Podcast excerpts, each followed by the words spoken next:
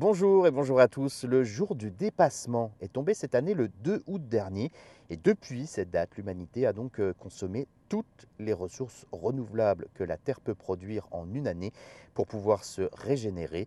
Pour euh, le dire de façon imagée, il faudrait alors une Terre 75 pour subvenir aux besoins de la population mondiale de façon durable. Alors, Comment ce jour du dépassement a-t-il été calculé? Eh il faut six critères qui sont donc euh, pris en compte. Il faut euh, prendre la biocapacité de la Terre, euh, la quantité de ressources écologiques que la Terre est capable de générer en un an, l'empreinte écologique de l'humanité et tout multiplié par 365, c'est-à-dire donc le nombre de jours en une année. Les scientifiques utilisent 3 millions de données statistiques récoltées dans 200 pays ces mesures de l'empreinte écologique mondiale et de la biocapacité sont calculées chaque année à l'aide de statistiques de l'ONU qui intègrent les données les plus récentes. Alors actuellement, l'empreinte écologique de l'humanité est de plus de 21 milliards d'hectares globaux quand la biocapacité est d'un peu plus de 12 milliards d'hectares globaux.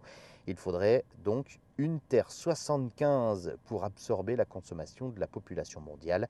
Le jour du dépassement varie hein, forcément en fonction des pays. Chaque pays a un effet de biocapacité, une empreinte écologique différente. Il aura par exemple fallu en 2022 deux terres 86 pour subvenir aux besoins de la population mondiale si chacun sur Terre vivait comme des Français, 5,1 planètes si chacun vivait comme des Américains. Et puis à l'inverse, certains euh, pays n'épuisent pas leur biocapacité, comme le Congo, euh, qui ne consomme chaque année que la moitié de sa biocapacité. Avec euh, le même mode de calcul en 2022, le jour du dépassement était le 1er août. On gagne donc seulement une journée, hein. c'est une stagnation.